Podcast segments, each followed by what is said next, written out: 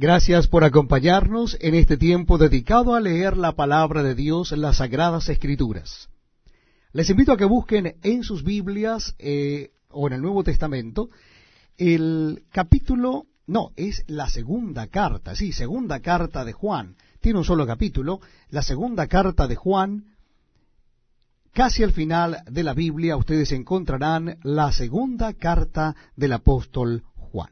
Vamos a leer esta segunda carta, comenzando desde el versículo primero. Repito la cita bíblica, segunda epístola o segunda carta de Juan, comenzando desde el verso primero, dice así la palabra de Dios. El anciano a la señora elegida y a sus hijos, a quienes yo amo en la verdad, y no solo yo, sino también todos los que han conocido la verdad, a causa de la verdad que permanece en nosotros y estará para siempre con nosotros. Sea con vosotros gracia, misericordia y paz de Dios Padre y del Señor Jesucristo, Hijo del Padre en verdad y en amor. Mucho me regocijé porque he hallado a algunos de tus hijos andando en la verdad conforme al mandamiento que recibimos del Padre y ahora te ruego, señora, no como escribiéndote un nuevo mandamiento, sino el que hemos tenido desde el principio, que nos amemos unos a otros. Y este es el amor, que andemos según sus mandamientos.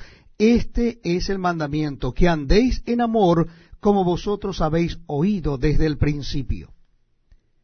Porque muchos engañadores han salido por el mundo que no confiesan que Jesucristo ha venido en carne, quien esto hace es el engañador y el anticristo.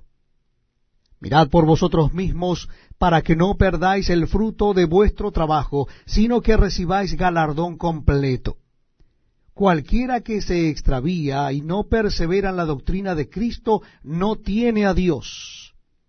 Y el que persevera en la doctrina de Cristo, ese tiene al Padre y al Hijo. Si alguno viene a vosotros y no trae esta doctrina, no lo recibáis en casa ni le digáis bienvenido, porque el que le dice bienvenido participa en sus malas obras. Tengo muchas cosas que escribiros, pero no he querido hacerlo por medio de papel y tinta, pues espero ir a vosotros y hablar cara a cara